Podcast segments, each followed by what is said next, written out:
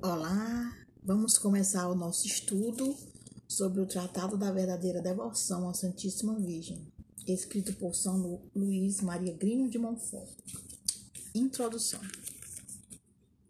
Foi por intermédio da Santíssima Virgem Maria que Jesus Cristo veio ao mundo, e é também por meio dela que ele deve reinar no mundo. Toda a sua vida, Maria permaneceu oculta por isso o Espírito Santo e a Igreja a chamam ama, alma mater, mãe escondida e secreta. Tão profunda era a sua humildade que para ela o atrativo mais poderoso, mais constante era esconder-se de si mesma e de toda criatura, para ser conhecida somente de Deus. Para atender aos pedidos que ela lhe fez de escondê-la empobrecê-la e humilhá-la, Deus providenciou para que oculta ela permanecesse em seu nascimento, em sua vida, em seus mistérios, em sua ressurreição e assunção, passando despercebida aos olhos de quase toda criatura humana. Seus próprios parentes não a conheciam, e os anjos perguntavam muitas vezes uns aos outros: Quem é esta pois que o Altíssimo lhe escondia, ou se algo lhes desvendava a respeito, muito mais infinitamente lhes ocultava. Deus Pai consentiu que jamais em sua vida ela fizesse algum milagre, pelo menor que fosse, algum milagre visível e retumbante, conquanto lhe tivesse otorgado o poder de fazê-los. Deus Filho consentiu que ela não falasse, se bem que ele houvesse comunicado a sabedoria divina. Deus Espírito Santo consentiu que os apóstolos e evangelistas a ela mal se referissem, e apenas no que fosse necessário para manifestar Jesus Cristo. E, no entanto, ela era a esposa do Espírito Santo.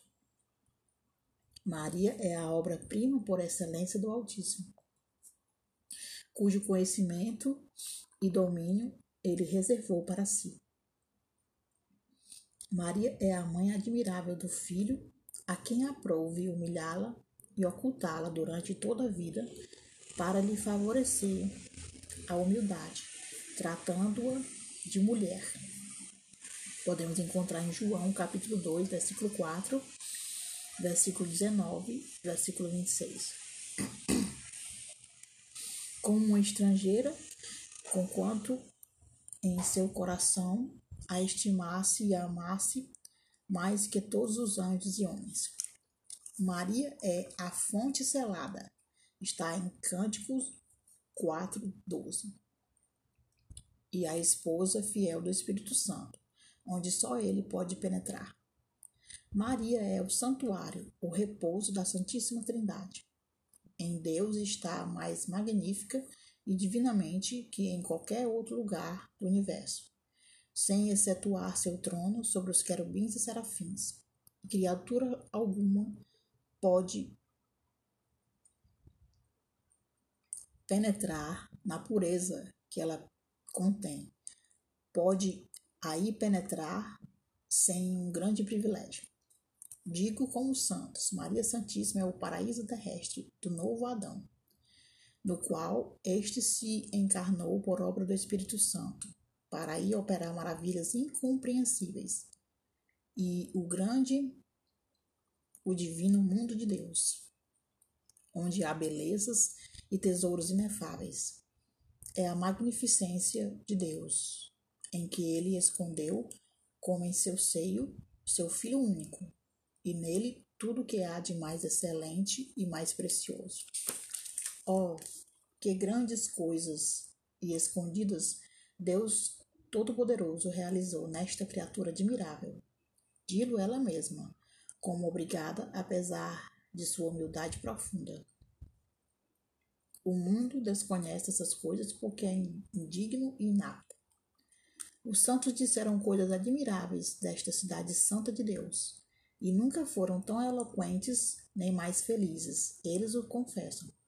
que ao tomá-la como tema de suas palavras e de seus escritos, e depois proclamam que é impossível perceber a altura dos seus méritos, que ela elevou até ao trono da divindade, que a largura de sua caridade, mais extensa que a terra, não se pode medir, que está além de toda compreensão e grandeza ao poder que ela exerce sobre o próprio Deus. E, enfim, que a profundeza de sua humildade e de todas as suas virtudes e graças são um abismo impossível de sondar. Ó altura incompreensível, ó largura inefável, ó grandeza incomensurável, ó abismo insondável. Todos os dias, do extremo da terra ao outro, no mais alto dos céus, no mais profundo dos abismos, tudo prega, tudo exalta a incomparável Maria. Os nove coros dos anjos, os anjos de todas as idades, os homens de todas as idades, condições e religiões, os bons e os maus, os próprios demônios são obrigados, de bom ou mau grado, pela força da verdade, a proclamá-la, proclamá-la bem-aventurada. Vibra nos céus, como diz São Boaventura, o clamor incessante dos anjos. E milhares, milhares e milhões de vezes, todos os dias, eles dizem a saudação angélica: Ave Maria, prosternando-se diante dela e pedindo-lhe a graça de honrá-los com suas ordens. E a todos se avantaja o príncipe da corte celeste, São Miguel, que é o mais zeloso em render-lhe e procurar toda sorte de homenagens, sempre atento para ter a honra de a sua palavra prestar um serviço a algum dos seus servidores. Toda a terra está cheia de sua glória, particularmente entre os cristãos, que a tomam como padroeira e protetora em muitos países, províncias, dioceses e cidades. Inúmeras catedrais são consagradas sob a invocação do seu nome Igreja alguma se encontra sem um altar em sua homenagem ou honra. Não há região ou país que não possua alguma de suas imagens milagrosas, junto das quais todos os males são curados e se obtêm todos os bens. Quantas confrarias e congregações erigidas em, seu, em sua honra, quantos institutos e ordens religiosas abrigados sob o seu manto e proteção. Quantos irmãos e irmãs de todas as confrarias e quantos religiosos e religiosas a entoaram seus louvores, a anunciar suas maravilhas. Não há criancinha que, balbuciando a Ave Maria, não a louve. Mesmo os pecadores, os mais impenescidos, conservam sempre uma centelha de confiança em Maria. Dos próprios demônios no inferno, não há um que não a respeite, embora temendo. Depois disto, é preciso dizer, em verdade, como santos, ainda não se louvou, exaltou, honrou, amou e serviu suficientemente a Maria, pois muito mais louvor, respeito, amor e serviço ela merece. É preciso dizer ainda como Espírito Santo, toda a glória da filha do rei está no interior. Salmo 44, 14. Como se toda a glória exterior que lhe dão a pórfia, o céu e a terra, nada fosse em comparação daquela que ela recebe no interior da parte do Criador, e que desconhecem as fracas criaturas, incapazes de penetrar o segredo dos segredos do rei. Devemos, portanto, exclamar com o apóstolo: Os olhos não viram, o ouvido não ouviu, nem os corações do homem compreendeu as belezas, as grandezas e excelências de Maria, o milagre dos milagres da graça, da natureza e da glória. Se quiserdes compreender a mãe, diz um santo, compreendei o filho. Ela é uma digna mãe de Deus. Toda língua aqui emudeça. Meu coração ditou tudo o que acabo de escrever com especial alegria, para demonstrar que Maria Santíssima tem sido até aqui desconhecida e que é esta uma das razões por que Jesus Cristo não é conhecido como deve ser. Quando, portanto, e é certo, o conhecimento e o reino de Jesus Cristo tomarem o mundo será como uma consequência necessária do conhecimento e do reino da Santíssima Virgem Maria. Ela o deu ao mundo a primeira vez e também da segunda o fará resplandecer. Salve Maria!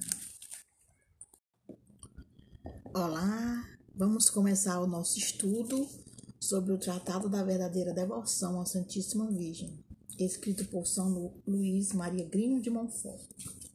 Introdução.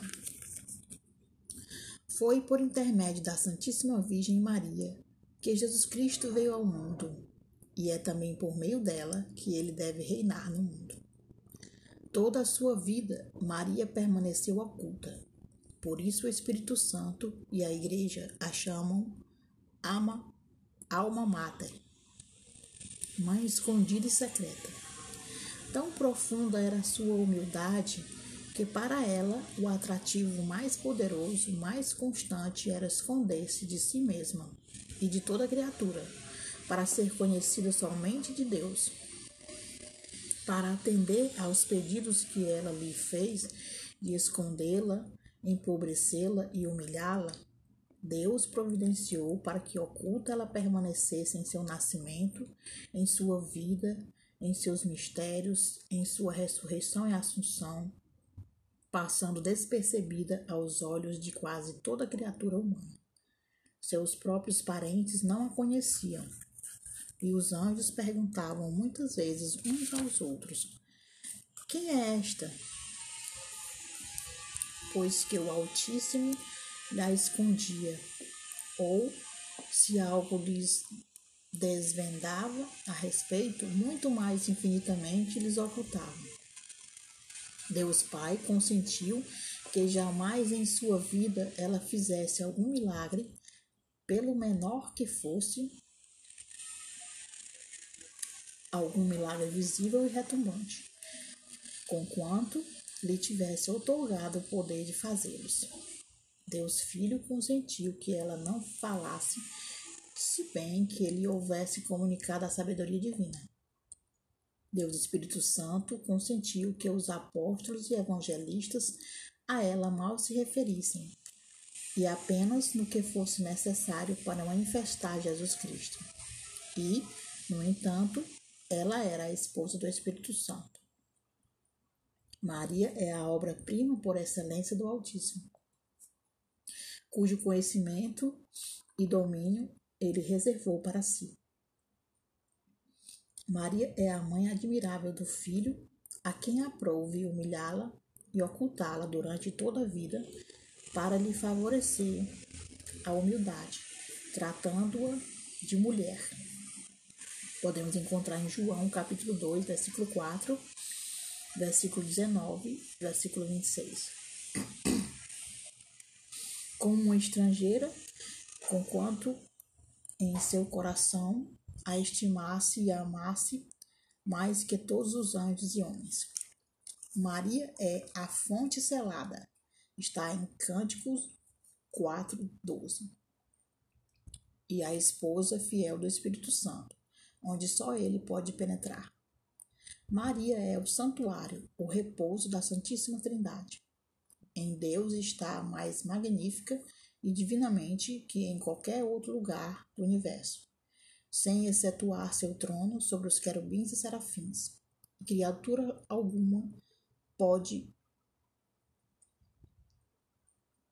penetrar na pureza que ela contém, pode aí penetrar sem um grande privilégio. Digo como os santos, Maria Santíssima é o paraíso terrestre do novo Adão, no qual este se encarnou por obra do Espírito Santo, para aí operar maravilhas incompreensíveis. E o grande, o divino mundo de Deus, onde há belezas e tesouros inefáveis. É a magnificência de Deus, em que ele escondeu, como em seu seio, seu Filho único, e nele tudo que há de mais excelente e mais precioso.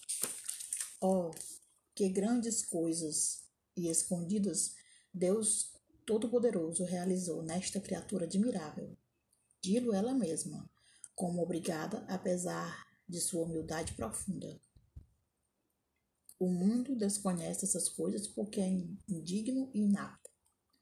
Os santos disseram coisas admiráveis desta cidade santa de Deus, e nunca foram tão eloquentes nem mais felizes, eles o confessam, que ao tomá-la como tema de suas palavras e de seus escritos, e depois proclamam que é impossível perceber a altura dos seus méritos, que ela elevou até ao trono da divindade, que a largura de sua caridade, mais extensa que a terra, não se pode medir, que está além de toda compreensão e grandeza ao poder que ela exerce sobre o próprio Deus.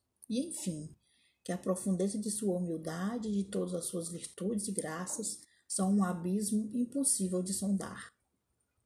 Ó altura incompreensível, ó largura inefável, ó grandeza incomensurável, ó abismo insondável.